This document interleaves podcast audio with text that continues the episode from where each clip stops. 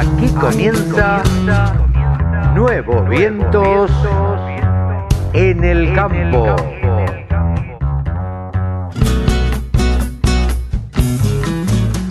Hola, hola, hola, hola, ¿cómo les va mis amigos?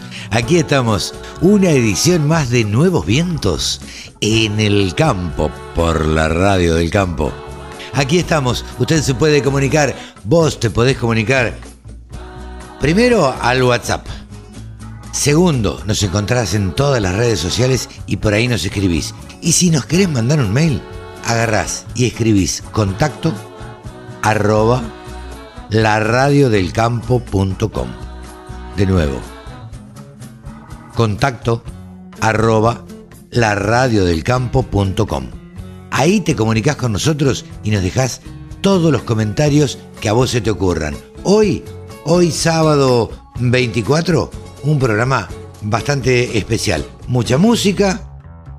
Vamos a charlar con Tomás Castro, Tommy Castro, uno de los titulares de Trade Food. Nos va a contar del remate que tienen el 29 de abril, que lo hacen a través de la plataforma de rural.ar. Vamos a hablar con Pablo Adriani, que nos va a contar algunos secretos de los mercados. Con Pablo Adriani, prontito, prontito, se van a enterar de un curso que vamos a dar para periodistas para aprender a analizar los mercados. Vamos a tener los precios de los ovinos, de cueros y de carne con la voz de Javier Lauría, el periodista Javier Lauría. Vamos a charlar con Mónica Ortolani, vamos a charlar sobre maquinaria agrícola con Ezequiel Pesoni y vamos a hablar de fertilizantes y de una charla que dio Fertilizar con el vicepresidente de esa entidad, la entidad de Fertilizar, Roberto Rotondaro. Todo esto, mucho más, aquí en Nuevos Vientos, en el campo, por la radio del campo.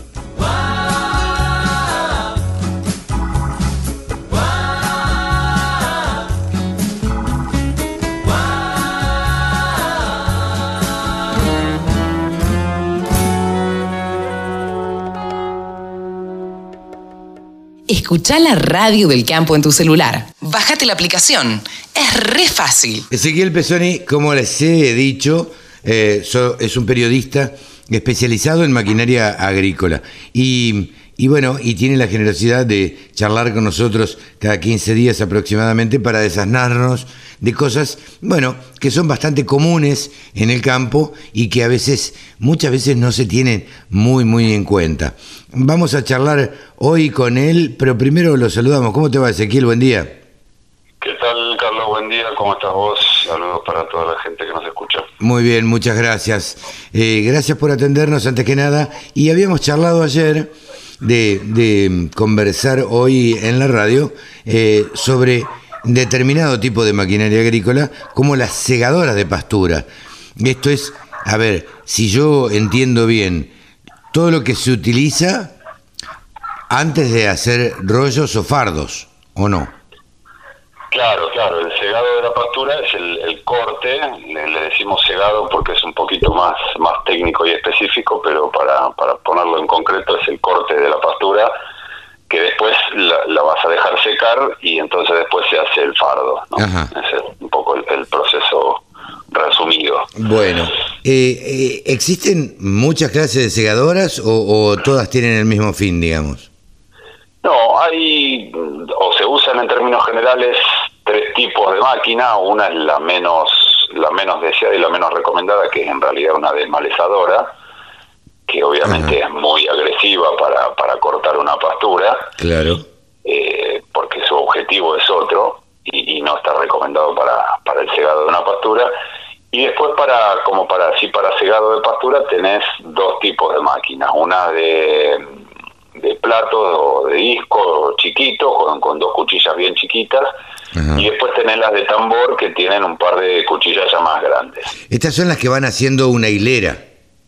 Claro, son, eh, son segadoras y en general también hileradoras. Entonces Ajá. tienen en, en la salida de atrás tienen una suerte de, de embudo, de cono que concentra el pasto cortado y, y lo, lo acumula en una hilera como para que ya después lo puedas eventualmente levantar directamente con la con la fardadora. Bueno, a veces juntan después con algún rastrillo, por ahí se juntan dos o tres hileras, es ya Claro. también depende de, de cada productor.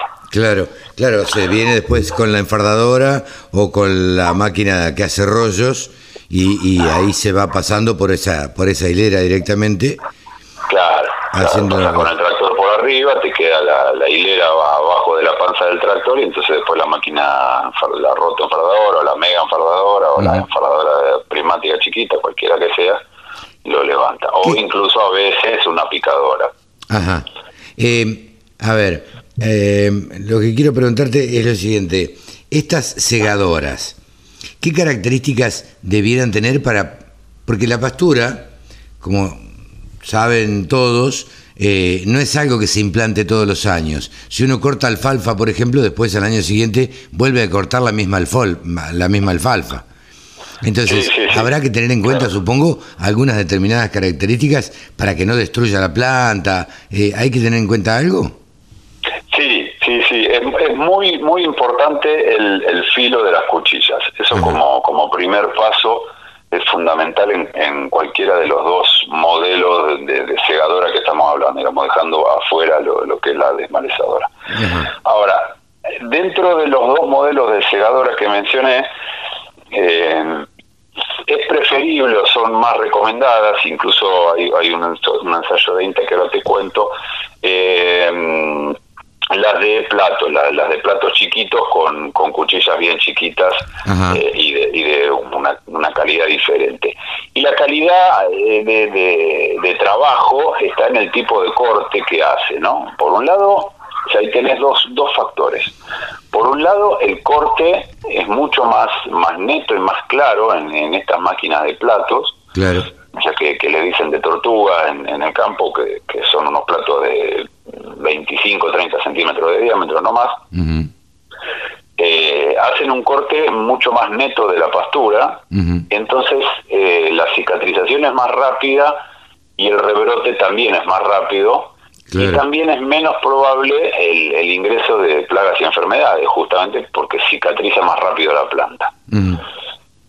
Y O por sea- otro lado, sí, decime. No, te iba a decir, o sea que es probable, digo, o puede existir la posibilidad de que entren algunas enfermedades a la planta en ese corte que se hace. Claro, cuando, el- cuando el corte es con, con más desgarro, ¿sí? Te, te produce un cierto deshilachado en el momento del corte, Sí. y ahí juega mucho el filo también, Claro. yo te decía recién. Eh, es- ese corte deshilachado eh, tarda más en cicatrizar, tenés más superficie expuesta de la planta, entonces es más probable que, que entre alguna enfermedad en, en esa herida, ¿no? Y por lo tanto también te retrasa el rebrote, porque la planta está más tiempo cicatrizando. Aun cuando no se enferme, cuando no le ingrese nada, la planta está más tiempo cicatrizando y rebrota más tarde. Bien.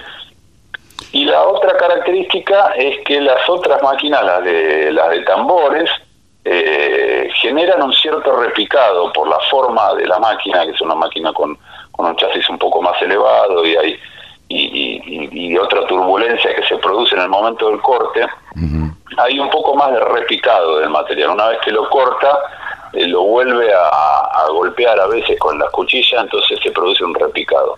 Claro. Y ese repicado son partes de la planta que terminan cayendo al suelo, entonces no lo captamos después con la enfaradora, con lo cual estamos perdiendo... Claro, se está desperdiciando. claro, alimento, yo siempre digo que el forraje es alimento animal, parte de ese alimento lo estamos perdiendo y que va al suelo. Sí, sí, sí. Este, Entonces, a ver, cosas a tener en cuenta. el filo es crucial, Claro. La velocidad de accionamiento también es crucial, estas máquinas se, se acoplan a la toma de potencia del tractor, con lo cual trabajar con el régimen eh, recomendado, sean de 540 o de 1000 RPM, eh, tener el motor del tractor en el régimen que define ese, ese régimen de la toma de potencia también es crucial, porque obviamente el- la máquina corta por, por impacto y por velocidad, ¿no? No, no, no es una tijera que, que tengas dos filos, tenés Claro. un solo filo que corta. Entonces, en la medida que, que trabaje a la velocidad recomendada y con un muy buen filo, el corte va a ser neto. ¿sí? Y estas dos, estos dos puntos entre el corte neto que, que acelera el rebrote más el repicado este ensayo de INTA que te- yo te mencionaba al principio eh, define que vos podés producir en una pastura de alfalfa, después de cinco cortes hechos durante una temporada de primavera-verano, por la diferencia de producción y de utilización de ese forraje, podés producir 283 kilos de carne por hectárea adicionales o 1.425 litros de leche. A ver, a ver, acá, acá nos vamos a detener y a explicarlo un poquito más, más despacio. Eh, primero, lo primero que te pregunto, ¿cuántos cortes se le puede hacer en el año a una pastura? Cinco, por ahí seis, Ah, depende, depende de las zonas y depende justamente de esto también. Y depende cómo venga el año, entre cuatro y seis cortes por, por temporada una alfalfa podés hacerle. Ajá. Bien, y a ver, ¿cómo son los números para sacar la cuenta eh, de lo que podés pro- producir con, con el pasto producido, vaya la redundancia?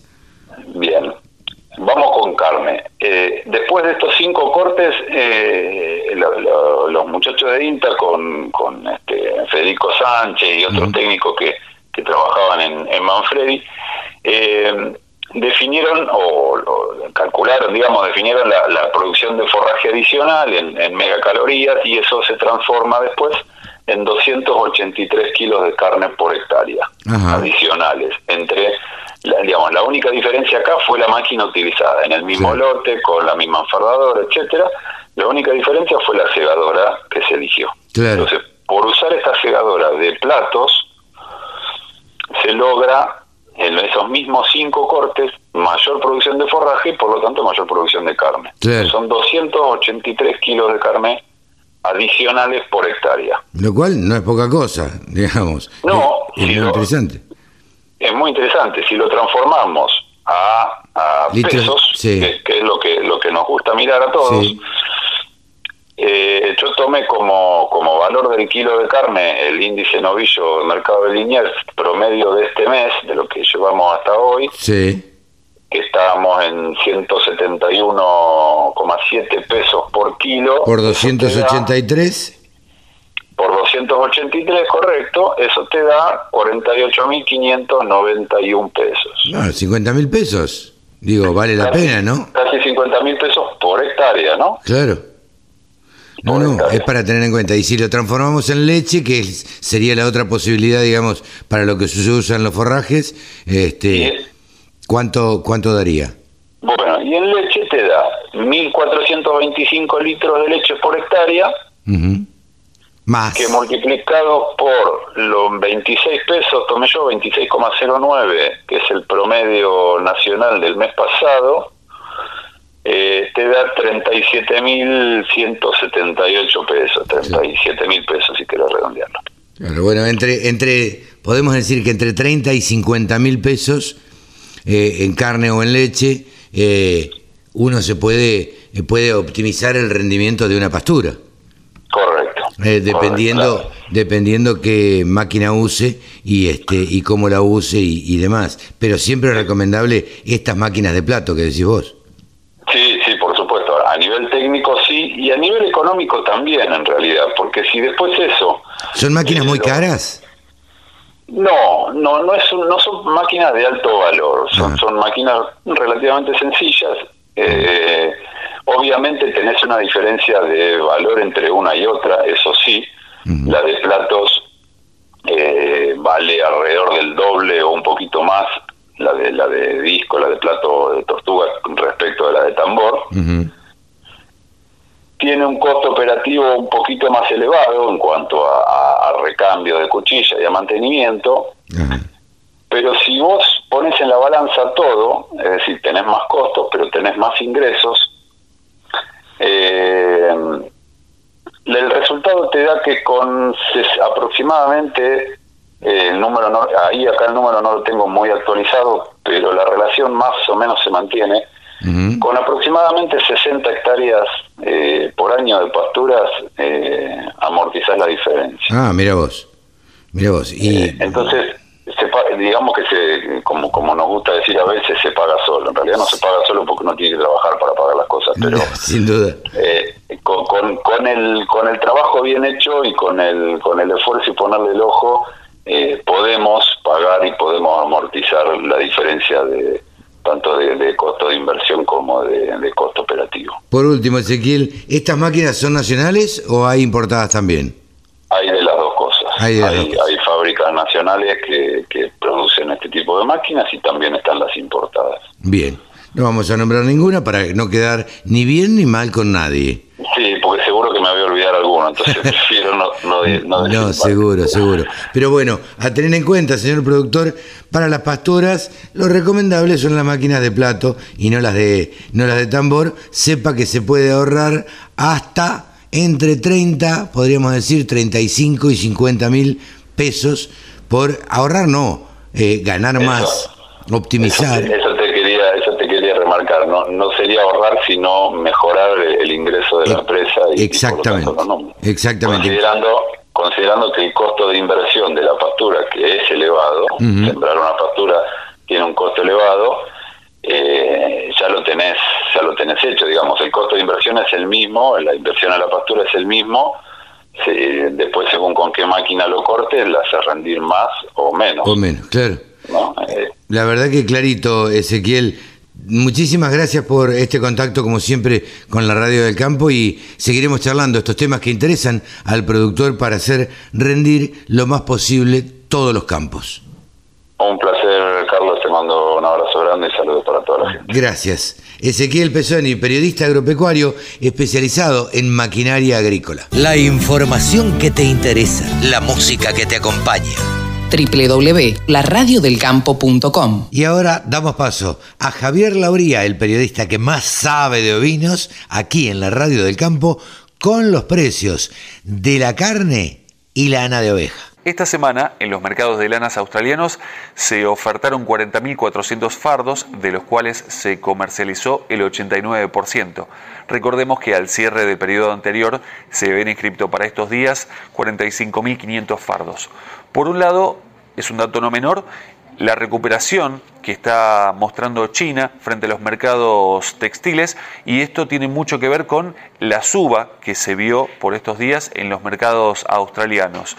Esto de alguna forma se refleja en lo que son las lanas eh, superfinas y ultrafinas, es decir, 18 micras y media hacia abajo y si miramos de ahí hacia arriba vemos que también hubo mejoras, pero un poco más leves. Se fueron diluyendo a medida que sube el espesor de las lanas.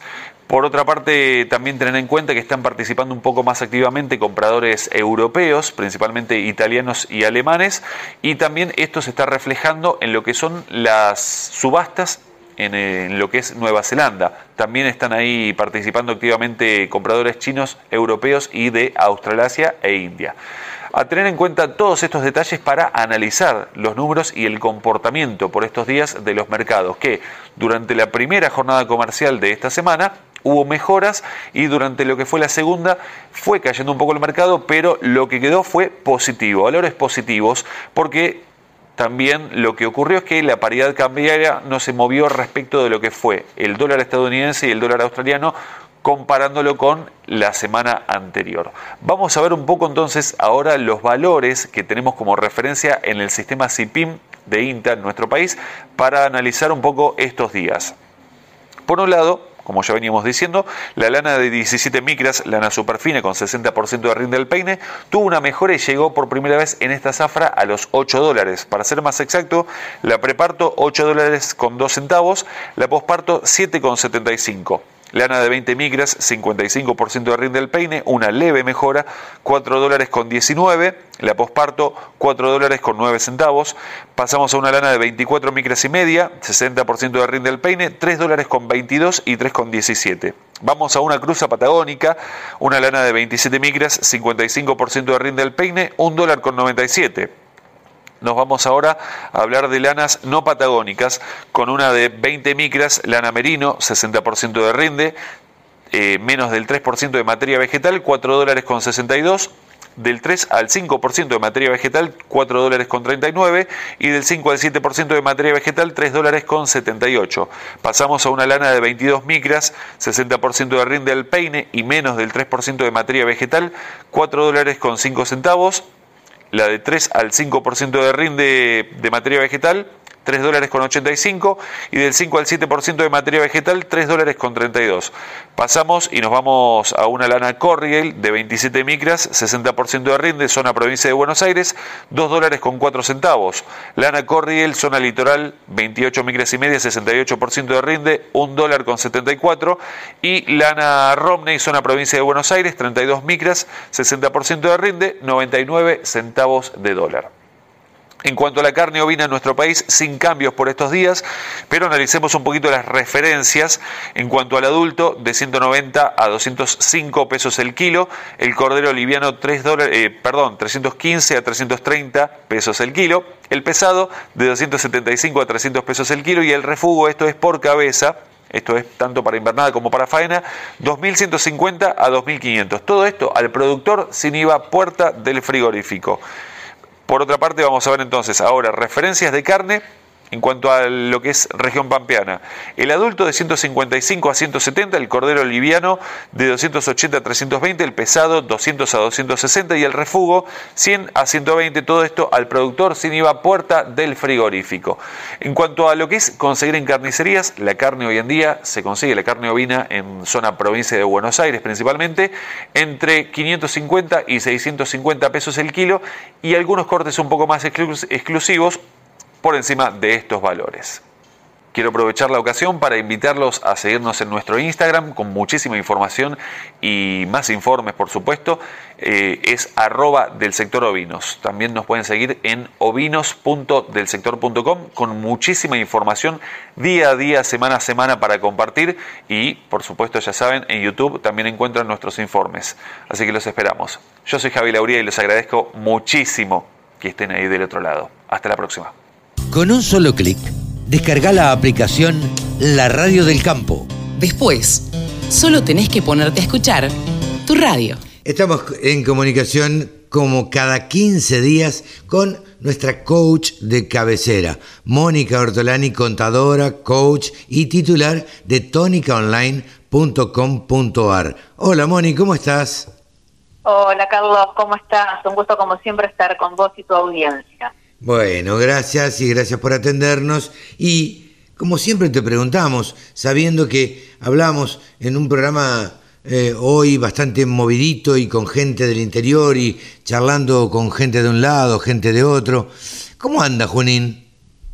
Nada, muy bien, acá dentro de todos estamos bien, con menos lluvia, digamos, de la que hubo en los alrededores, así que, digamos, eh, si bien llovinó un poquito eh, entre ayer y hoy, estamos estamos bastante bien, así que vamos a poder seguir avanzando, digamos, un poco lo que hoy está complicando de nuevo y para todos, eh, más allá de lo climático, es bueno, viste, otra vez se revuelve el avispero con nuevas restricciones que quieren poner a las exportaciones.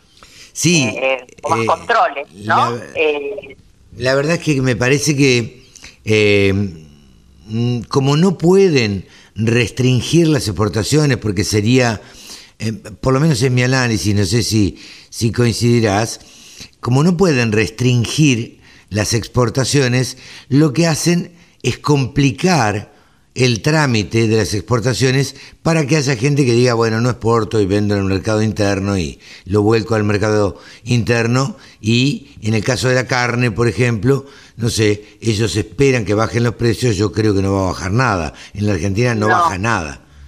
No, exactamente, mira, por eso estoy la columna de hoy fue un poco la columna que escribo los viernes eh, y digamos un poco, digamos, una columna más urbana, si no entre nosotros siempre nos, nos estamos diciendo lo mismo. Entonces, eh, para la gente que está en la ciudad y que por ahí no sabe o no conoce, es que en realidad también la carne, tampoco soy una experta, ¿no es cierto?, en ganadería, pero eh, sabemos que la carne, es nuestro, nuestro principal destino de nuestras carnes es China, pero lo que China nos importa no es lo que el argentino consume. Absolutamente, me, lo, me, lo, decía recién la gente de Trade Food. Eh, cuando hablan del mercado chino y de restringir exportaciones y que yo, es carne que en la Argentina, garrón, brazuelo, eh, cosas que acá en la Argentina no se consumen. No, porque ellos, eh, primero que pensá que ellos no comen con cuchillo y tenedor, comen con palitos. Sí. Entonces la carne la, la hierven, la mezclan con vegetales. Entonces no es, eh, digamos, restringir la carne, eh, no pensemos, aparte, digamos, tenemos todo, el, ya sabemos lo que va a pasar porque ya pasó. Ya pasó. Entonces, que, claro. fíjate que lo único que generó cuando se cuando se hicieron trabas a, la, a las exportaciones de carne es que baje el rodeo vacuno, más de 12 millones de cabezas. Claro, 12 millones y medio de cabezas se perdieron en ese tiempo. que bajaron, mm. la carne se triplicó su precio en ese periodo, mm. más que la inflación, que fue un 200%, se cerraron 100 frigoríficos. Claro. Se perdieron empleos. Entonces sabemos que el camino no es por ahí, al contrario, precisamente, no la compliquen, no cambien las reglas del juego, porque hacer un, un, novillo lleva cuatro años. Sí, sí. Desde que uno compra la vaca, la preña y demás, son cuatro años. Entonces... Son cuatro años, exactamente. Y todo el esfuerzo que se implica, porque la verdad, eh, cuando uno ve a veces las fotos, ¿no es cierto? Yo digo, pues si estás en la ciudad, empieza a seguir gente del campo y vas a ver el esfuerzo que significa porque al animal hay que darle de comer todos los días, hay que atenderlo. Eh, yo ayer, no sé, hablando con un cliente, ay, nosotros estamos con lluvia, estamos cambiando las vacas del lugar, y claro. una foto, y yo así, ay, Dios mío, esta gente. Bueno. es porque ama, es porque ama lo que hace. Si encima se la complicamos, yo creo que es más el efecto en el estado de ánimo que el que realmente... El, impacto económico. En la mesa de los argentinos. porque si vos haciendo esto para que lleguen a nuestras mesas los productos eh, que, necesitamos para alimentarnos a un precio que esté más en sintonía con nuestros bolsillos, el camino no es la restricción, el camino no es cambiar las reglas del juego. No, totalmente, totalmente de acuerdo. Por eso es que eh, yo en esta columna, el precio de los alimentos en tu mesa, lo que tenés que saber, eh, hasta incluso expongo algo que ya se cambia desde el año 2016, la Cámara de Argentina de la Mediana Empresa, donde elabora un índice con la diferencia entre el producto en góndola respecto al que recibe el productor. Claro. Eh, y ahí lo van a ver, o sea, cuando se multiplican más de cuatro veces, ¿cierto?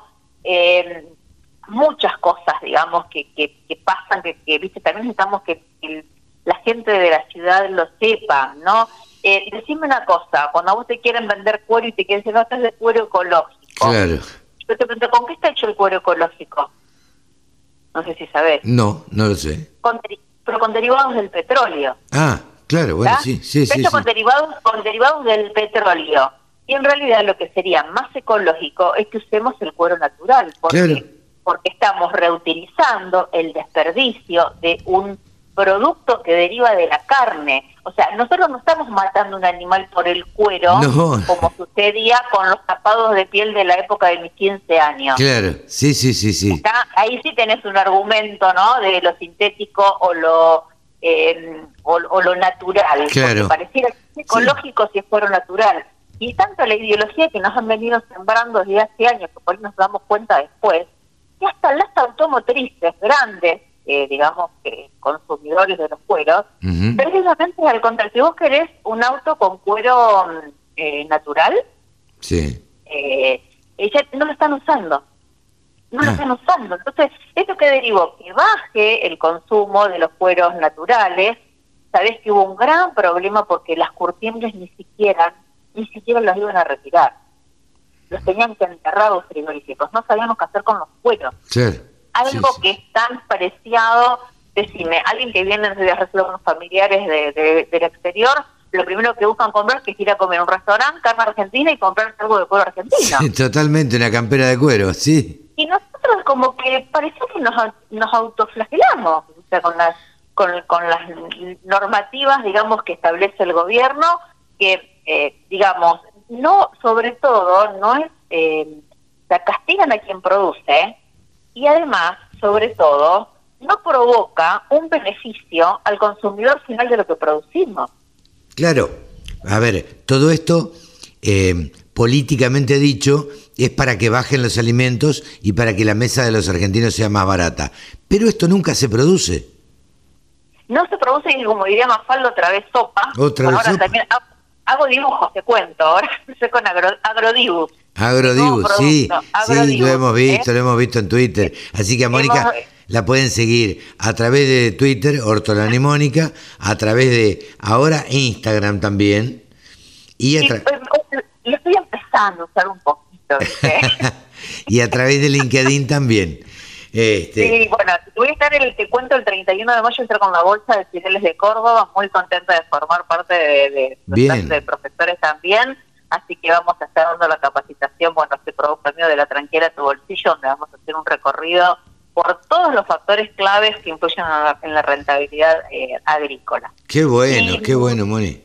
Así que bueno, contenta y, y por otro lado que vos a veces escuchas, y pero la soja está aumentando, el maíz está aumentando, los productores también no nos olvidemos que el, el maíz, la soja, son básicamente insumos que utilizan quienes agregan valor, o sea, quienes producen carne de cerdo, de pollo, eh, vacuno, entonces hoy le, van a aumentar los costos.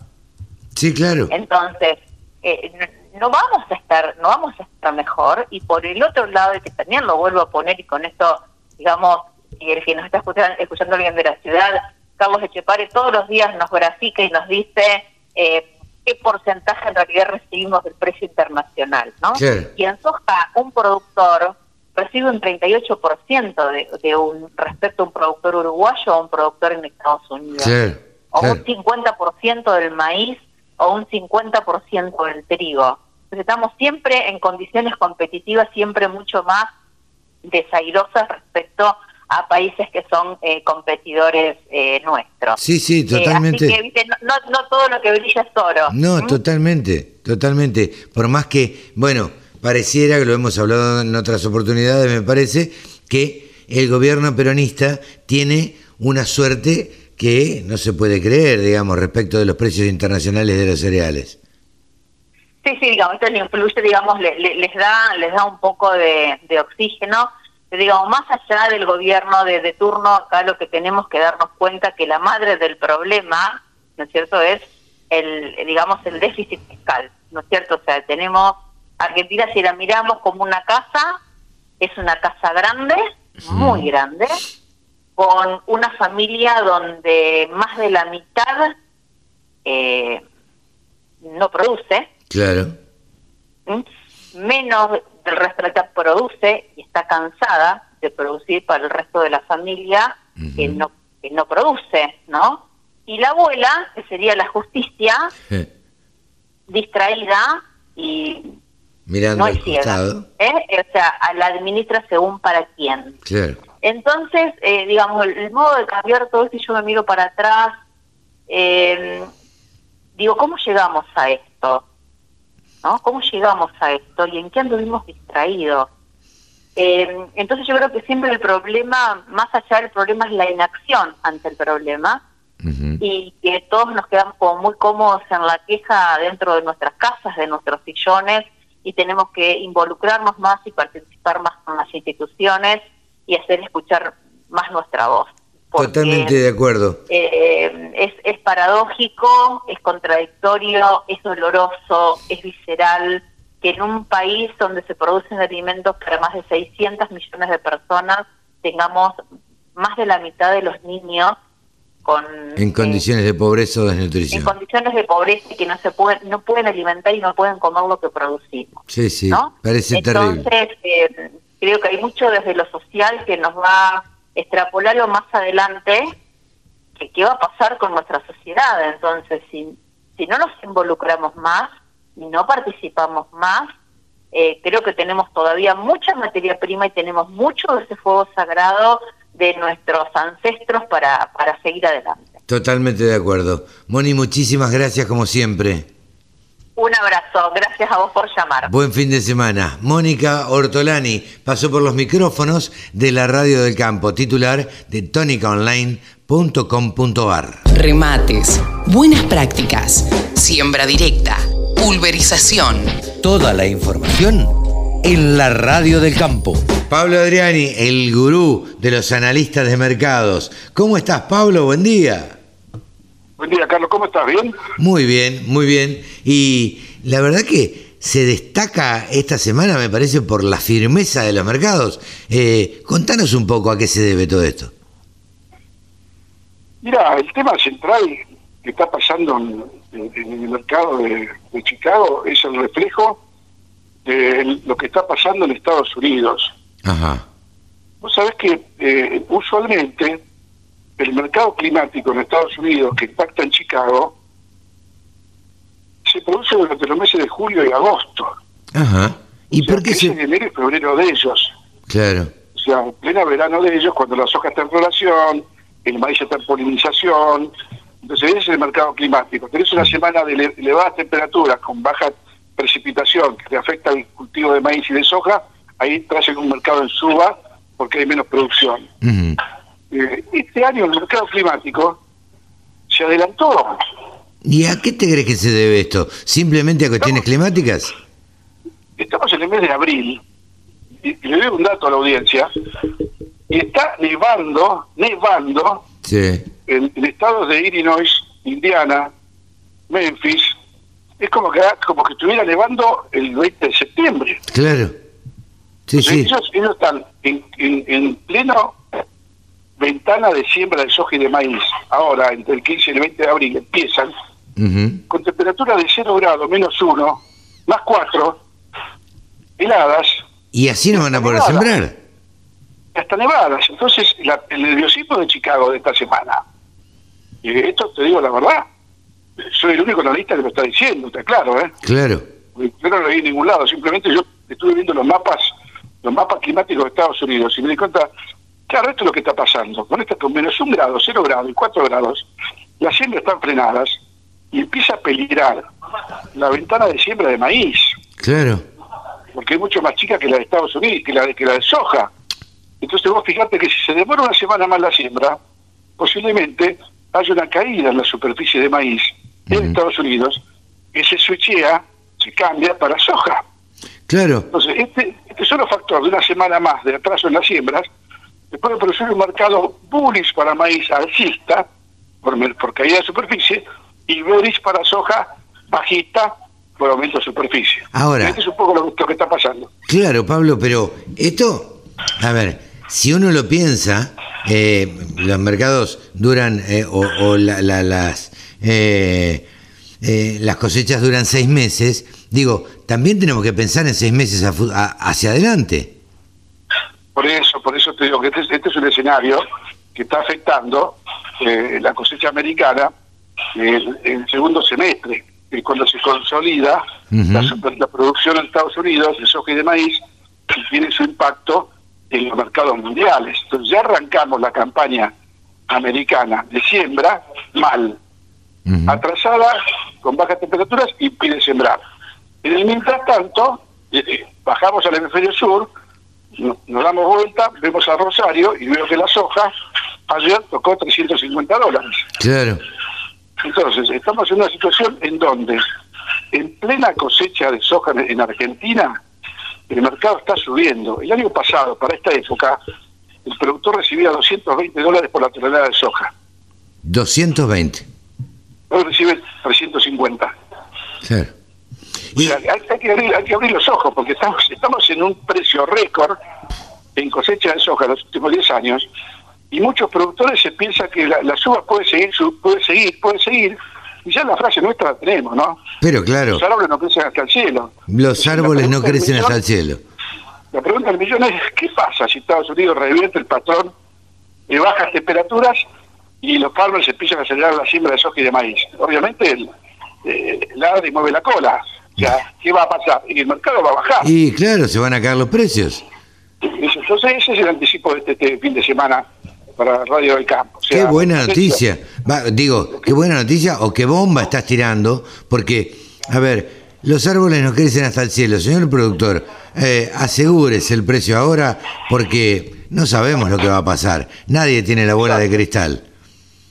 Exacto. Por otro lado, si hubiera una semana más de temperaturas bajas, heladas y todo esto, uno no tiene la bola de cristal, ¿no? Mm. Eh, el, mercado sería, seguiría con tendencia alcista. Sí, claro. Pero el productor se está jugando a cara seca a que en Estados Unidos rote el viento, cambie el viento norte a sur, entre, entre en temperaturas normales y bueno, el mercado entra, entra a sembrar los farmers, o que ya cuando siembran, siembran hasta de noche y tienen una capacidad de siembra, porque cada productor tiene su tractor con su sembradora. Sí, claro, sin duda. Va el contratista. Entonces, ya cuando se siembra por ahí en, en dos días, te siembran 5 millones de hectáreas. claro, claro. Lo que acá tardan un, 20 días en sembrar. Pero fíjate vos, qué interesante es esto, digo, de tener un buen analista climático que te vaya diciendo cuáles son las condiciones climáticas en Estados Unidos y saber, como sabés vos, cuáles son las principales, eh, eh, los principales estados productores de soja y maíz. Digo, vos sabés que yo soy autodidacta, Carlos, soy autodidacta, y yo estuve siguiendo este jueves y viernes pasado los mapas climáticos americanos. Claro. Y están dando un descenso de la temperatura. ¿Un descenso? Ascenso de la ah, temperatura. Ok. O sea, esto es bajista para la, para la semana que viene. Claro. Así que yo creo que el productor tiene que tomar conciencia que los buenos precios hay que capturarlos, no hay que mirarlos.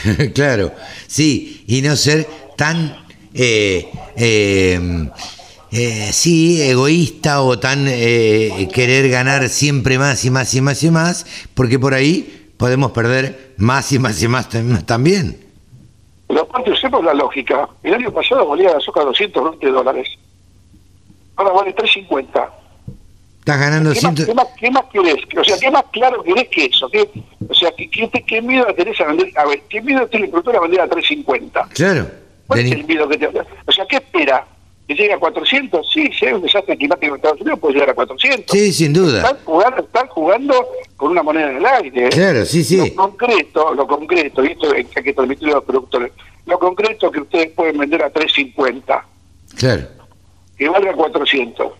O 300 son hipótesis de ocurrencia. Sí, sí, sí. A temas climáticos y encima en Estados Unidos. Total, en Argentina. Totalmente, totalmente. Eh, eh, a ver, la avaricia mata al hombre, dice algún dicho, pero bueno, hay que tratar de, asegurarse precio y de quedarse, por lo menos asegurarse, no digo todo, pero por lo menos vender una, una buena parte o no. Sería una estrategia. Una cosa, escúchame, Carlos, charla de café, que no, no se escucha a nadie. Sí. Están sacando 10.000 kilos de maíz por hectárea. Sí. 10.000 kilos de maíz por hectárea. 10.000 por 220. Sí. 2.200 dólares de ingreso bruto. Claro. Descontale el costo que quieras. Y los productores que están escuchando me van a interpretar. Descontale el costo que quieras. No quiero decir al aire cuánto están ganando por hectárea. No, claro.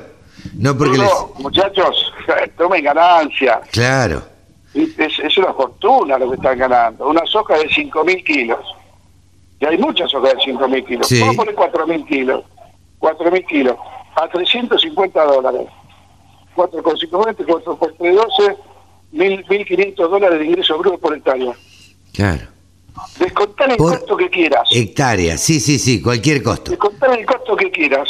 Pero tampoco te quiero decir que están ganando mil dólares por hectárea. Te iba a decir, te iba a decir, descontale 500, ganan mil dólares por hectárea, hermanito. después está bien, no, después impuestos, los caminos, sí, el impuesto altero, lo que vos quieras. Sí, sí, sí, sí. Pero lo concreto es que esa es la ganancia que el productor puede materializar si vende. Si no la vende, es un espejismo. No, no, no, no, sabe dentro de un mes si la va a vender a 400 o a, 300. sí, sin duda, o a 250. Los 350 lo tiene, ese es el concepto. Eh, ¿Y el Estado qué piensa de todo esto, Pablo? ¿Vos qué idea tenés? Porque esto es mucha plata para el Estado también. Bueno, hay un estudio que hizo la Bolsa de Comercio Rosario muy interesante esta semana, en donde eh, antes de las subas de los últimos tres días, antes de la suba de los últimos tres días, ya estaba previendo que el ingreso que iba a tener el productor por soja eh, hasta la tranquera era de 23.500 millones de dólares. Y para interpretarlo mejor era un aumento de 2.300 millones de dólares con respecto al año pasado. O sea que el productor este año, a pesar de la, de la seca y la pérdida de 4 o 5 millones de toneladas, va a recibir en el bolsillo 2.300 millones de dólares más. Caramba. Si le agrego lo que estudió estos 3, 4 días, puede ser 2.500, 2.600 millones de dólares en soja. Solamente en soja. O sea que no te digo maíz, si empezamos a sumar maíz, ¿viste? O sea que el productor estéreo va a estar líquido. Totalmente. Va a, tener mucha plata para invertir en tecnología, en, cambiar la maquinaria, eh, cambiar la cosechadora, el tractor, eso son los contratistas, ¿no? Sí, sí. Eh, cambiar la pica, o sea, lo que quiera. Sí, comprar un departamento en Rosario o en Buenos Aires. Claro, porque lo más importante que es que cuando los precios suben, y esto es, tan obvio como, como la manzana que cae del árbol, cuando los precios de los commodities suben, el productor tiene que vender menos grano para comprar la misma cantidad de insumos o para comprarse una camioneta. Sí, claro. Sí, sí. O sea, una soja de 200 dólares y una camioneta de, no sé cuánto vale una camioneta. Sí, no sé. 20 mil dólares, no tengo idea. Más o menos. Bueno, 20 mil dólares de 1200 son eh, mil, mil, mil kilos, mil, no, son 100 toneladas de soja. claro. 100 toneladas de 100 por 200, 100 toneladas de soja, son tres camiones. Claro, son tres camiones. Eso fue el año, eso fue el año pasado. Claro. Este año vale 350. O sea que tiene que vender dos, dos un, camión, un camión y medio y dos camiones. dos camiones. El año pasado, claro, una camioneta valía tres camiones, así de fácil. A ver, ayúdame con esto. Tres camiones de soja, hoy vale dos. Exacto, o, un camión y medio, sí, es, un poco el número finito. Pero sí, sí, que vale dos. Pero ponele que vale dos. Bueno. Eso se llama relación insumo-producto. Lo mismo se traslada para la compra de agroquímicos, semillas ¿eh? Y fertilizantes. Bueno, no le adelantemos nada a los colegas que nos escuchan también, que en un tiempito, en unos días, vamos a estar dando o vas a estar dando un curso eh, de mercados para periodistas. Eh, ¿lo, dejamos picando? Lo dejamos picando. Lo dejamos picando. Pablo, buen fin de semana, muchísimas gracias y nos estamos viendo la semana próxima. Un fuerte abrazo y buenos días a todos y buen fin de semana. Buen fin de semana. Pablo Adriani, consultor y asesor de empresas y además el gurú de los mercados. Solo pensamos en agro.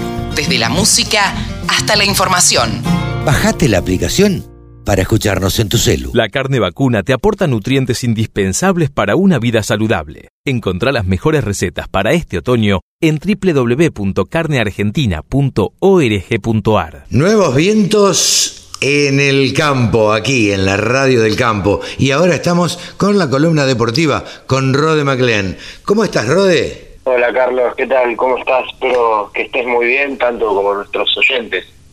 Bien, bien, por suerte. Bien, esperando ansiosos que nos cuentes a ver cómo viene este fin de semana y, y qué es lo que viene eh, para el futuro.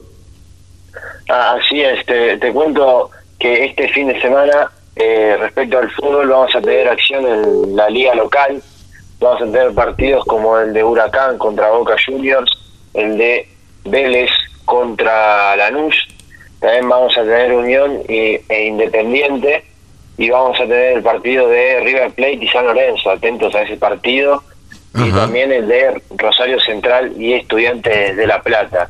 Partidos bastante interesantes. Te cuento un poco sobre lo que ocurrió esta semana.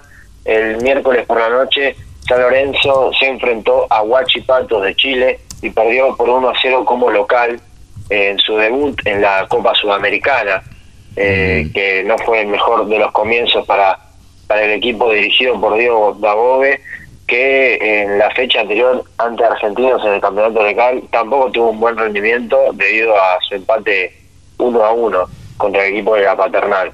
Eh, pero al que sí le fue bien fue a Boca, que le ganó eh, 1-0 a The Strongest eh, como visitante al equipo boliviano. Y eh, un buen comienzo para, para el Boca Juniors, que bueno, es muy criticado la dirigencia de Riquelme y bueno, también cómo juega su equipo.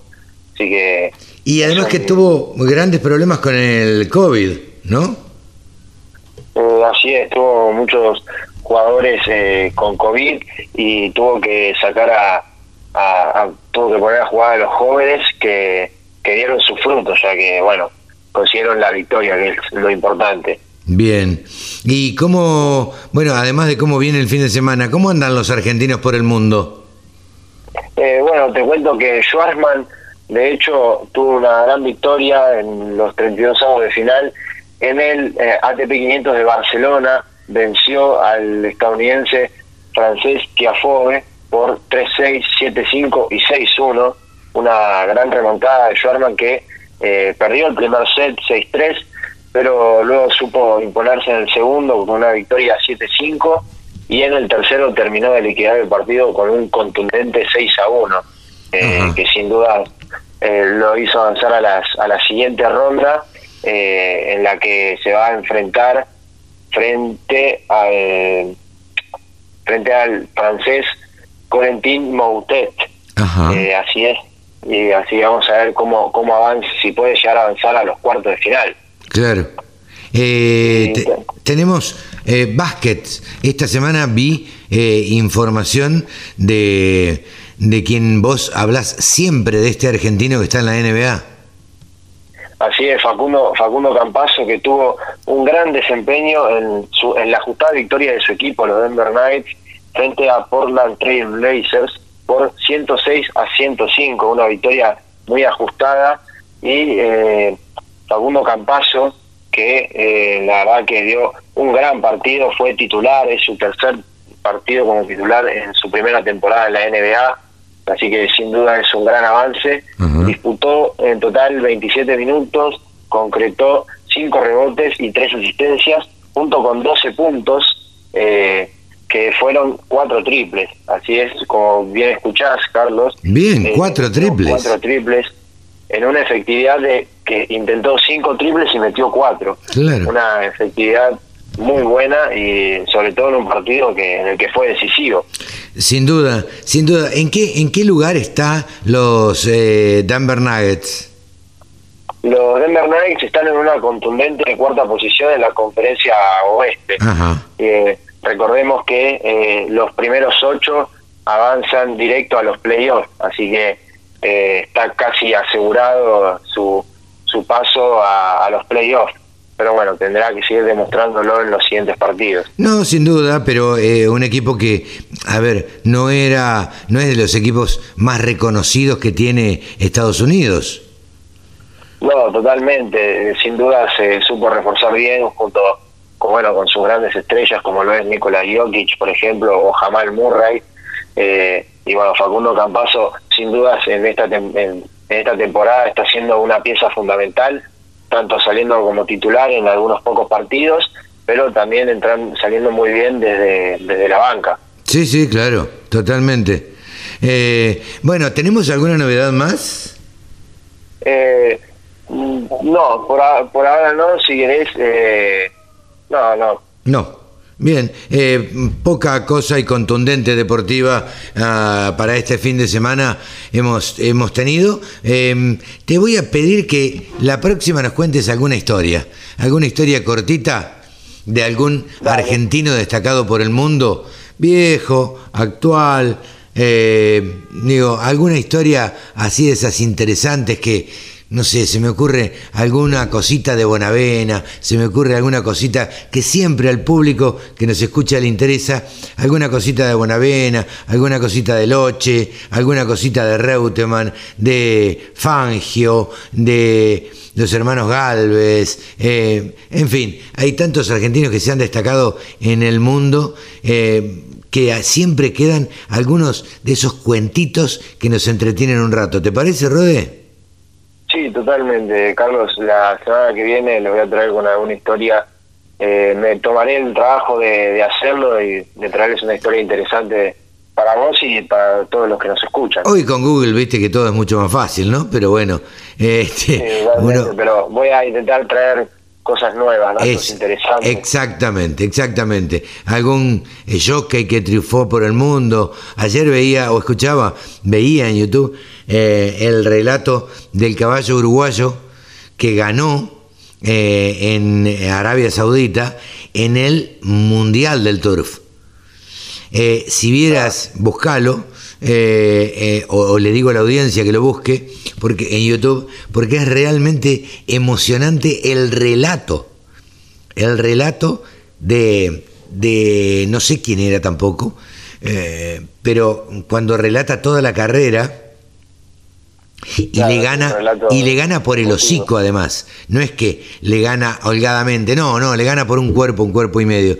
Eh, pero iban cabeza a cabeza toda la carrera el, el uruguayo o el jockey un jockey que no me acuerdo de dónde es eh, el que corrió el caballo uruguayo lo llevó cuarto toda la carrera y faltando 400 metros hay que tener mucha frialdad. Eh, en la atropellada final, lo larga el caballo, le larga las riendas y, este, y alcanza a triunfar por un cuerpo, un cuerpo y medio. Pero lo que más emociona es el relato. El relato de esos relatos que quedan para la historia, qué sé yo, como el relato de, de Víctor Hugo en La mano de Dios, este, esos relatos que quedan, que a uno le dicen la piel cuando lo escucha. Y, está muy bueno traer ese tipo de cosas eh, porque la verdad que nos conmueve a todos. Así que te encargo eso, Rode, ¿te parece? Sí, totalmente, Carlos. Bárbaro. Que tengas un buen fin de semana. Gracias por traernos los deportes aquí a la Radio del Campo y te deseamos buen fin de semana a vos. te deseo yo también un buen fin de semana a vos, Carlos, y a todos nuestros oyentes que siempre están ahí escuchándonos bien fieles a, a nuestro programa. Así es. Eh, te mando un saludo. Gracias. Rode McLean, periodista deportivo. La carne vacuna te aporta nutrientes indispensables para una vida saludable. Encontrá las mejores recetas para este otoño en www.carneargentina.org.ar. 24 horas de programación dedicada al agro. La radio del campo. La radio, pensada para el agro. Bajate la aplicación. Ahora estamos en comunicación con Roberto Rotondaro, quien es desde hace unas poquitas semanas el vicepresidente de Fertilizar. ¿Cómo estás, Roberto? Gracias por atendernos. Buen día. ¿Qué tal? Buen día. ¿Cómo estás? Muy bien, muy bien, gracias. Bueno, Fertilizar eh, dio a conocer las expectativas de alguna manera para la actual campaña de trigo. Eh, con la idea de lograr un manejo, supongo, de alto rendimiento para potenciar un poco la soja de segunda y maximizar un poco los, los márgenes. Eh, Roberto, eh, primero, felicitaciones por esta vicepresidencia. Sé que venís trabajando desde hace mucho tiempo en, en fertilizar, pero amplianos un poquito más este tema. Bueno, muchas gracias. Sí, el otro día estuvimos eh, reunidos en, Buenos Aires eh, haciendo algunos comentarios de, esta nueva campaña que se avecina de, FINA, sobre todo con, hincapié en el trigo. y, bueno, analizando con, el grupo de, fertilizar, vemos que hay condiciones favorables para, para la siembra.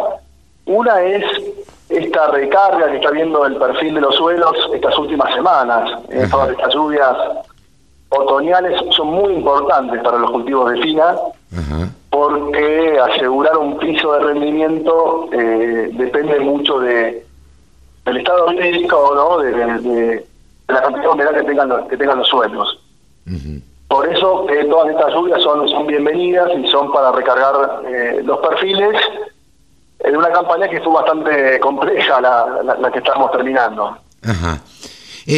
¿Crees que, que en la Argentina se hoy en día, como están dadas las cosas, situación económica, situación política, incertidumbres y, demás, em, ¿los productores están fertilizando lo que tienen que fertilizar? ¿Están utilizando lo que tienen que utilizar? ¿O están retaseando algo?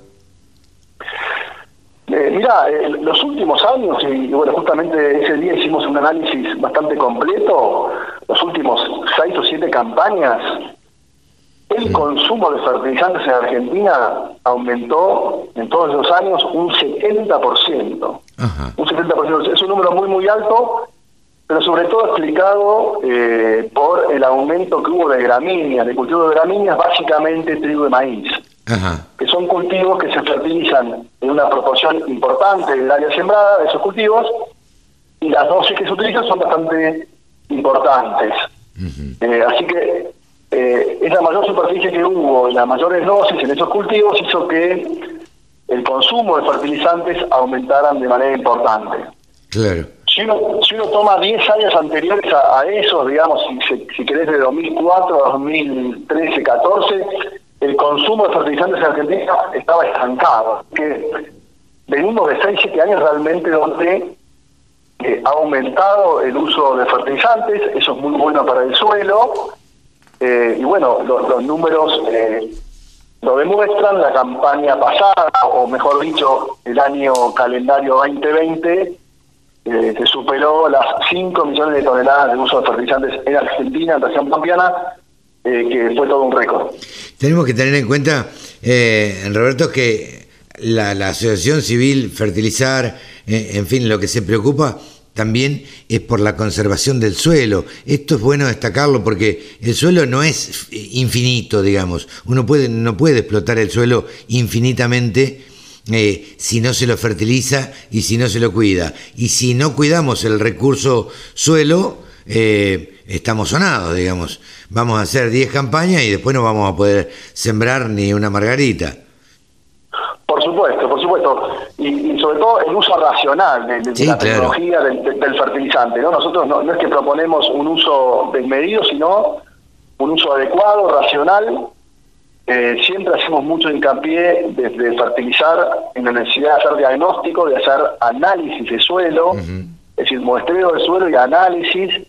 Esto es lo mismo que cuando vamos al médico, nos revisa y también nos hace hacer análisis de sangre, orina, bueno, el suelo es lo mismo. Uno puede ir a mirar cosas a campo, pero también puede sacar una muestra, mandarla a un laboratorio y conocer cómo está ese suelo, cómo está la salud. claro. Vos sabés que yo tengo, siempre tuve la sensación, Roberto, que eh, el productor agropecuario o, los encargados de los campos, los administradores y demás, no hacían eh, o no hacen eh, el suficiente análisis del suelo. ¿Vos tenés esa misma sensación? Eh, sí, eh, el análisis del suelo, eh, el uso del análisis del suelo, por suerte, no tanto por suerte, sino que venimos haciendo mucha docencia de distintas asociaciones, empresas, etcétera, facultades, si viene incrementando el uso. Si uno toma de 10 años para acá, así como los grandes números, te podría decir que se mostraban el 10, el 12% de los lotes de, de región pampeana y hoy estamos superando el 20%, ah, en términos generales. Pero, por ejemplo, el cultivo del trigo y el cultivo del cebada son cultivos que se muestran mucho. ¿eh? Estamos llegando casi al 40% de los lotes ya se mostró el suelo. Bueno, eso es muy importante y es, alentador. Sí, sí. Es decir, son cultivos que eh, se muestran mucho eh, y eso es, como te decía, es, es importante y, bueno, nos falta crecer en otros cultivos, eh, tanto maíz y fundamentalmente la soja, ¿no? La soja es un cultivo que tal vez eh, en cuanto a, fertilización todavía falta falta avanzar, falta aumentar dosis y falta muchas veces fertilizar, porque muchas veces en, en muchas condiciones no se las fertiliza. ¿Por qué crees que se da esto en soja? Aplicado por el, por el tipo de cultivo. Eh, en general, digamos, se empiezan a fertilizar los cultivos que responden primero al uso de fertilizantes. Por eso, eh, en región pampeana, el primer cultivo fertilizado, en realidad un cultivo perenne, fueron las pasturas. Muy seguido de las pasturas fue el trigo, ¿no? Como, como cereal de invierno. Y después vinieron los otros, vino el maíz, vino el sorgo, eh, y después vino la soja. Es decir, la soja es un cultivo que con, para decirlo claro, con, fertilidad se las arregla mejor, puede producir. Claro. Lo que pasa que, bueno, los suelos se vienen deteriorando año a año, eh, mucho cultivo, y llega un momento que eh, tenemos que echar mano al fertilizante porque, digamos, los niveles de producción eh, de la soja caen. Vos estás en, en las, una de las cuencas más productivas del país, en la zona de Pergamino. ¿Cómo, cómo está esa zona? Oh, bien, bien. Eh, digamos, este, hay mucha conciencia del tema del cuidado del suelo. Eh, la siembra directa en esta zona y en muchas zonas, pero en esta zona, lo que es norte de Buenos Aires, está, está muy impuesta. Eh, pero bueno, lo que es el uso de fertilizantes y la reposición de nutrientes, pensando por ejemplo en el fósforo, que es un nutriente que uno lo puede reponer en el suelo, puede tener una mirada más de, mediano a largo plazo, eh, todavía está faltando. Es decir, hoy Pergamino, para que tengas una idea del partido, el, promedio eh, de partes por millón de fósforo en el suelo debe estar en 12, 13 partes por millón. Si uno va 80 años para atrás, el promedio en Pergamino eh, los, de los suelos era 70, 80 partes por millón. Es decir, hemos caído muchísimo eh, en fertilidad y, bueno, en muchas condiciones hay que eh, fertilizar y, reponer ese nutriente que nos hemos llevado con las cosechas, no, no, no solamente en los últimos años, sino con las cosechas de los últimos 70, 80 años. Sí, claro, claro, claro, claro. Este, el suelo hay que reponerlo y hay que y hay que cuidarlo y de eso se trata y a eso tiende fertilizar, digamos. E, ese es el objetivo de, fertilizar. ¿Y cómo ves a, futuro los productores teniendo en cuenta que por ahí eh, eh, esto que te decía hoy, la incertidumbre que se vive a veces y todo, ¿el productor invierte en fertilizantes eh, o, por ahí retasea un poco? No, el productor argentino es, es, muy inteligente y es innovador y, sabe que el fertilizante está íntimamente relacionado al rendimiento del cultivo, sabe el impacto que tiene el fertilizante en, el rendimiento del cultivo y hablando de trigo, eso lo tenemos medido por, por redes de ensayo, eh, podemos tener un impacto del 30%, digamos, por el uso de fertilizantes en el cultivo del trigo sobre el rendimiento. Así que es muy importante. Y todavía si optimizamos el uso de fertilizantes nos queda mucho por crecer, nos queda mucho por crecer, tal vez un 15, un 20%. ¿Y, y ves que año a año el, el productor va utilizando más tecnología, va fertilizando más? Sí, sí, sí, claro, claro. Eh, lo que desde fertilizar siempre siempre decimos es que el uso tiene que ser racional, eh, en base al diagnóstico, al análisis de suelo y en base al potencial productivo de, su lote. ¿no? no tiene que fertilizar todo lo mismo, sino que tiene que situarse en el ambiente donde está, en el lote donde está, en el nivel de rendimiento y en función de eso eh, fertilizar pero el productor, este, el asesor, eh, sabe el impacto que tiene el fertilizante en, los rendimientos y la necesidad eh, que tienen de, aplicarlo. Sobre todo teniendo a la mano hoy herramientas para, para medir eh, en un mismo lote cuánto uno debe echar de fertilizante o no y dónde le falta más y dónde le falta menos, ¿no es cierto? Hay tecnologías, lo que llamamos agricultura 4.0, hay tecnología eh, digital que nos permite, digamos, también ambientar los lotes, hacer una agricultura más más eficiente. Hacia, eso va la, agricultura eh, y el productor eh, argentino, el productor nuestro, sabe incorporar esas herramientas para para ser más eficiente. Roberto, te agradecemos muchísimo este diálogo con la Radio del Campo y bueno, desde ya, como siempre decimos, los micrófonos están abiertos para fertilizar, para todo lo que tengan que, difundir. Buenísimo, permitime dos segunditos decirte que eh, estamos eh, organizando el simposio que hacemos cada dos años.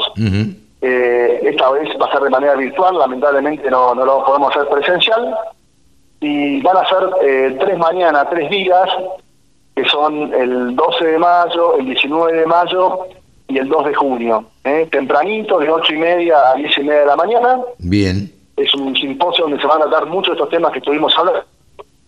Y si se quieren anotar o buscar información es www.fertilizad.org.ar. 12, 19 de mayo y 2 de junio. Y 2 de junio. Perfecto. Todos invitados ahí a registrarse en la plataforma o en la web de Fertilizar y bueno, y ahí estaremos difundiendo y seguramente acompañándolos también. Buenísimo, buenísimo. Muchas gracias. Gracias, Roberto. Roberto Rotondaro, vicepresidente de Fertilizar en los micrófonos de la Radio del Campo. La Radio del Campo. Única emisora con programación 100% agropecuaria. Ahora estamos comunicados con, bueno, quien nos acompaña acá en la radio, la gente de Trade Food y su titular, uno de sus titulares, Tommy Castro. Hola Tomás, ¿cómo te va? Buen día. Hola Carlos, buen día, buen día para vos y para toda la audiencia. Gracias. Todo bien acá, un día espectacular por acá. Gracias por atendernos y la verdad es que queremos saber muchas cosas porque en principio los tomamos a ustedes como un poco como referentes de la situación ganadera en general. ¿Cómo, cómo la perciben ustedes desde, desde la consignataria? Bueno, es un, es un placer, un placer que me llames, Carlos. Mira, la situación eh, en la ganadería obviamente que no va eh, desligada de la situación del país y de la situación del mundo, ¿no? Sí, claro. Eh, claramente estamos en una industria que es el alimento, que, que dentro de todo este, este lío que hay eh, no salió perjudicada, al contrario, en, en muchos commodities eh, se benefició, pero bueno, también estamos en Argentina, eh, que es un país muy político y con políticas que no ayudan a la producción, así que, que bueno, es esa incertidumbre, es esa incertidumbre que hay, que cuesta, que cuesta la inversión a mediano y largo plazo. Eh, cuando hablan de cerrar las exportaciones, eh, obviamente que, que para la inversión ganadera no es buena. No, claro. Estamos justo en un, en un momento que es la zafra, que sale el ternero, que sale la vaca, la vaca demandada por China, que nos sirve un montón que, que, que eso se vaya para allá, porque acá no se consume, no tiene nada que ver con el precio de acá. Sí, claro. Eh, y bueno, y todo lo que es el consumo de, de- del feedlot, que es el- el- los que consumen este ternero, eh, también es un tema, eh, a mí me da gracia, ¿no? Porque porque dicen que, que sube la carne. Hmm. Y en realidad suben todos los precios, y no es que suben los precios, es que baja, baja el peso. Es lo Claro. más triste, porque eh, a nivel dólar, a nivel mundial, nosotros tenemos el novillo más barato de la región. Sí, claro, totalmente. El otro día alguien me decía, es el nomillo más barato comparativamente con Paraguay, Brasil y Uruguay. Totalmente, Carlos. Entonces, ese engaño que hacen estos gobiernos, eso, ese engaño que, que, que, que está con eh, la inflación, ¿viste? Que en realidad uno dice, no, sube los precios. No, no sube los precios. Se baja la moneda, baja el precio de la moneda. Sí, por sí. la política, por la emisión, por un montón de cosas. Y que bueno, que confunde un poco porque tampoco, también es verdad que no suben los salarios. O sea, todos los precios, claro. no suben los salarios. y Eh, eso te hace un país más pobre y un país que no pueda comer carne como quisiéramos comer. A Bueno, hoy eso- estamos en a 30 eso- kilos anuales cuando estábamos en 60. Claro, a eso iba, Tomás. Eh, digo, nos empobrecemos todos un poco, con lo cual tenemos la sensación de que la, carne es muy cara. Este, y la carne no es cara, sino que tenemos menos valor en el bolsillo. Exactamente, exactamente. Es así. Así que bueno, perdón que me fui un poquito, pero todo tiene que ver con todo y el negocio ganadero, obviamente, como cualquier negocio, se fija en el presente, en el mediano y en el largo plazo. Y eso influye, y eso influye. Eh, pero bueno, a pesar de eso, la verdad que está saliendo un ternero bárbaro. Eh, que bueno, hay muchas zonas afectadas por, por la seca, por supuesto, que tuvieron que sacar los terneros antes, hay otros que están con buenos pastos y pueden aguantar un poquito más eh, el ternero y lo llevan a una recría, eh, pero bueno, y después obviamente lo que son los, bueno, lo que es toda la exportación a China está activa, eh, así que el negocio ganadero está, está, está activo, se puede decir que está activo. Está en movimiento. Eh, Tomás, ustedes tienen programado un remate para el 29 de abril. Exactamente, Carlos. Tenemos un remate virtual, este remate online. Un poco es el primero de nuestra historia. Nosotros siempre hicimos todo lo que es directo. Nosotros Claro. conectábamos las puntas Sí. directo, sin ninguna feria, sin ningún mercado de concentración.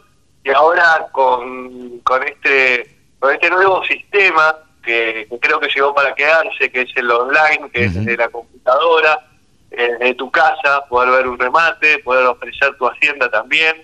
Eh, nos, nos jugamos a este desafío, así que es el primero, el 29 de abril a las 10 de la mañana, con Eh, el martito de- del gran Víctor Sicini, muy conocido en el negocio, uno de los mejores martillos del país. Bien. Eh, así que con mucha expectativa, Carlos, con muchas ganas. ¿Por qué Y plataforma lo hacen, Tomás?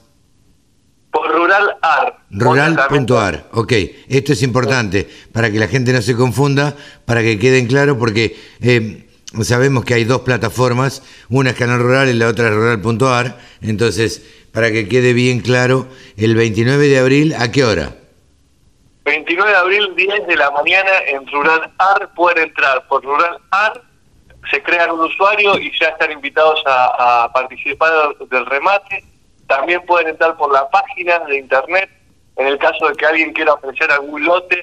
que lo bueno de esto es que el productor o mismo los comisionistas, que tenemos muchos lotes cargados por nuestros comisionistas, por nuestros representantes, eh, no tiene nada que perder, porque uno carga el lote, uno pacta unas condiciones base y, y bueno, se remata en, ese, en esas condiciones y si no se logra ese precio, si no se logra lo que quiere el productor, eh, la hacienda queda en el campo y trataremos de conseguirlo por otro lado del precio, pero bueno, la idea es que el productor, el comisionista no tiene nada que perder, es más, va a haber un sorteo de una televisión de 50 pulgadas que puede participar si ofrece Hacienda, si participa activamente del remate, así que hasta hasta tiene para ganar, te diría. Mirá vos, mirá qué interesante, para atraer a, a que se prendan, este, van a sortear un, un televisor de 50 pulgadas. Esto es interesante.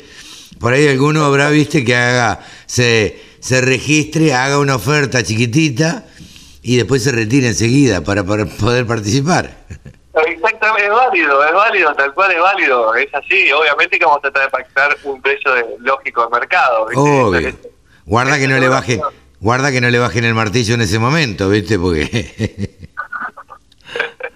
Claramente, claro, está bueno, está bueno. Pero, Tomás, eh, independientemente de, de la idea, vos nos diste tu, tu visión, eh, ¿cómo, ¿cómo está Trade Food en este momento? ¿Cuántos representantes tiene en, en el país? Bueno, Trade está, está creo que en un, en un momento de mucho crecimiento.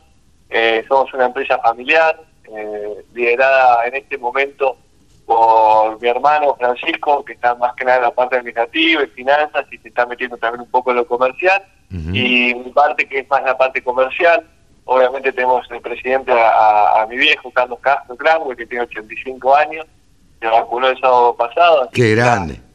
está haciendo un poco de reposo y mi vieja también que participa, Clara Sugasti, también que, que ha conseguido sus lotes, que es un poco la que la que mantiene la armonía y la unión eh, y, y la, y la buena onda de, de- de todo el grupo. Así que estamos en eso, estamos en, en el pleno crecimiento con, con muchas ganas, tenemos más o aproximadamente hay 80 personas que trabajan directa e indirectamente, exclusiva y no exclusiva de, de Mirá son vos. comisionistas eh, o representantes de distintas partes de provincia de Buenos Aires, Entre Ríos, La Pampa, Córdoba, eh, Corrientes, nos escriben de todos lados, tenemos conexiones con, con, con todas partes del país, que es lo, lo más lindo que, que, que te da este negocio. Ese solidarismo, esa cosa de que uno eh, conecta esas puntas con una persona de, de Dolores, de provincia de Buenos Aires, con otra persona de Río Cuarto, donde está el alimento, eh, y después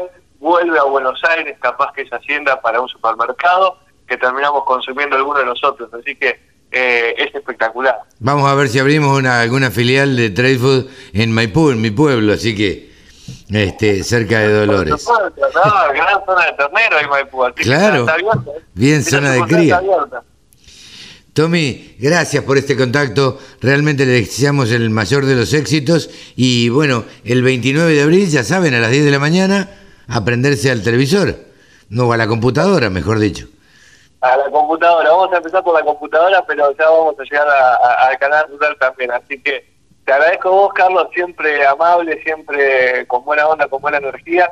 Así que te agradezco, te mando un abrazo, saludos para todos y que tengan un, buen día y a meterle, que es la, única forma de, seguir con, con actitud. Pero por supuesto, rural.ar, el 29 de abril, remate de Trade Food. Hemos charlado con Tomás Castro, responsable de la firma en gran parte y que trabaja toda la familia. Gracias, Tomás, un gran abrazo. Abrazo, hasta luego, saludos. Sumate.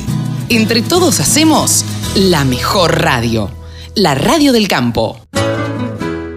Hasta aquí fue una edición más de Nuevos Vientos en el Campo, por la Radio del Campo. www.laradiodelcampo.com. Y si se quiere contactar con nosotros, contacto arroba laradiodelcampo.com. Chau, hasta la semana que viene. Que lo pasen bien.